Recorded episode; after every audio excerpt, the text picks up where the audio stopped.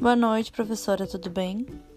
Bom, ali do, do seu conteúdo, do seu texto, do diagnóstico estratégico externo, do conhecimento do ambiente e de suas oportunidades, eu selecionei para falar assim aqui no podcast da oportunidade e ameaças ambientais, ali da oportunidade ambiental, que é uma situação que a organização pode aproveitar se estiver em condições ou interesse, que ela é representada por alguma condição no ambiente contextual ou relacional, o que pode ajudar a organização a realizar suas intenções estratégicas que o papel de gestor é identificar as oportunidades que surgem e cada uma delas ser analisada em termos de contribuição efetiva para a organização. O ideal é formar uma carteira estratégica de oportunidades.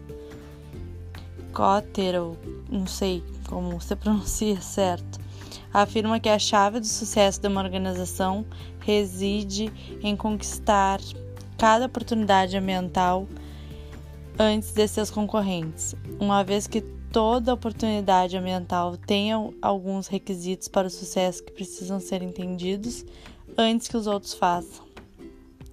E da ameaça ambiental, que é representada por alguma condição no ambiente contextual ou relacional que pode prejudicar a organização ao realizar sua intenção estratégica, que tem três origens de ameaça.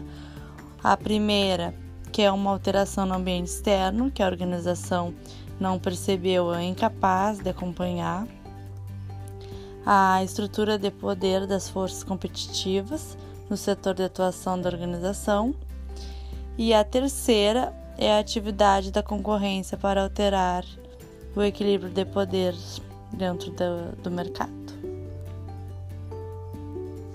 Bom, depois tem ali também do no ambiente tecnológico, que ele é relativo à análise das tendências sobre o conhecimento humano e que possam influenciar o uso das matérias-primas, insumos ou aplicação de processos operacionais e gerenciais.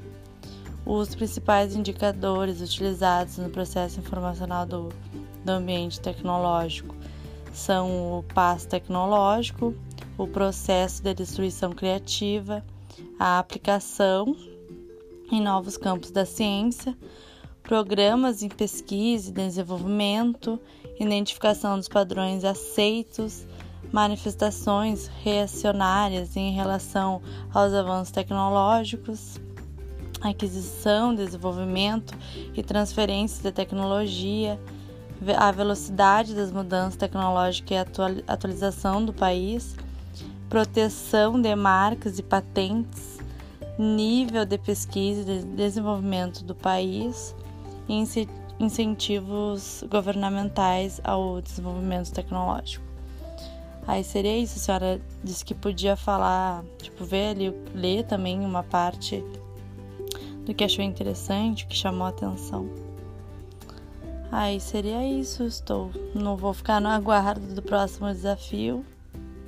E é isso, professora. Uma boa noite.